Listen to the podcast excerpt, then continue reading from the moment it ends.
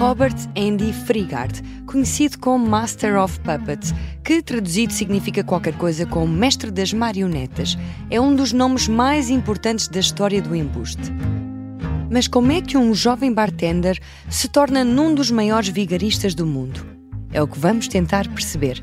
Bem-vindos a mais um episódio do podcast Entre Lentes, onde analisamos os maiores vigaristas da história com o apoio da Alberto Oclista.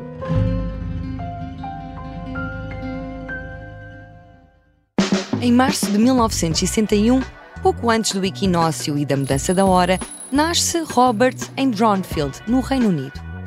Como é hábito neste tipo de biografias, pouco ou nada se sabe acerca da infância e adolescência dele.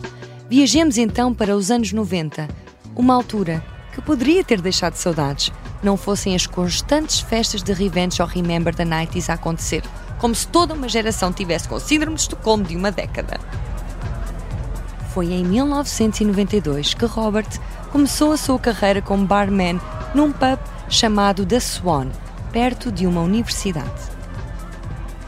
Não encontrei estudos sobre os efeitos nocivos de servir rodadas de shots a estudantes a longo prazo, mas acredito que dê cabo da cabeça a qualquer pessoa e Robert não será exceção. As suas ambições não passavam de todo por observar caloiros a beber penaltis, e como tal foi-se aproximando de John Atkinson, um jovem aluno da universidade, ganhando a sua confiança aos poucos. Depois de fechar o bar, ficavam largas horas à conversa, até que, a dada altura, Robert decide confessar o seu segredo.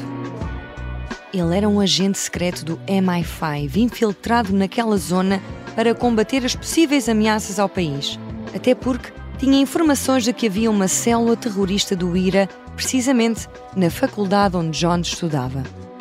Convém referir que esta foi uma altura onde houve de facto alguns bombardeamentos levados a cabo pelo exército republicano irlandês e foi até descoberto que um dos alunos da universidade fazia parte do mesmo. Era, portanto, um tema fácil puxar conversa, mas o charme e capacidade de persuasão de Robert tiveram um papel fundamental na credibilidade da sua história, controlando assim a sua primeira marioneta do seu show que duraria anos.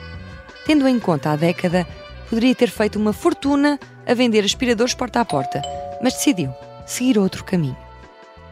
À medida que controlava cada vez mais a mente do seu novo amigo, o John Atkinson, forçava-o a fazer testes estranhos de lealdade, obrigando-o a comportar-se de maneira bizarra e a cortar relações com toda a gente porque não podia confiar em ninguém também o persuadiu a levar tareias com toda a força para perceber se ele era duro o suficiente, com a justificação de que era um treino para os tempos que se avizinhavam. Numa destas sessões de, chamemos-lhe, preparação, Robert pergunta a John se ele achava que alguém poderia estar em perigo. John, jovem e apaixonado, quis proteger a sua namorada Sarah Smith e também a amiga, Maria Andy, e levou-os para o raio de ação deste James Bond retorcido, sem nunca desconfiar que estava a oferecer de bandeja mais dois fantoches para o seu espetáculo. Robert convenceu-os de que o seu disfarce corria grande risco e que todos tinham sido descobertos, teriam de se ir embora da cidade o mais rápido possível. Como se isto não fosse o suficiente para os convencer, ainda lhes disse que tinha cancro do fígado e que esta fuga seria uma espécie de tour de despedida por toda a Inglaterra. Mais tarde, diz-lhes que também eles fazem agora parte do MI5 e, como tal, têm de cortar relações e qualquer tipo de contacto com as famílias, caso contrário, estariam a colocar em risco a vida de quem gostavam. Mudam-se então para a zona de Sheffield e dão todo o seu dinheiro a Robert. No meio disto, Robert começa a namorar com Maria Andy e muda o nome para Robert Andy Frigard. Com ela teve duas filhas e vários casos de violência que só seriam conhecidos nove anos depois. Pelo meio, arranja trabalho como vendedor de carros e apura a sua capacidade inata para a intrugice. Em 95, tem um affair com uma mulher chamada Elizabeth, a quem encoraja a assumir vários empréstimos, ficando-lhe, claro, com o dinheiro.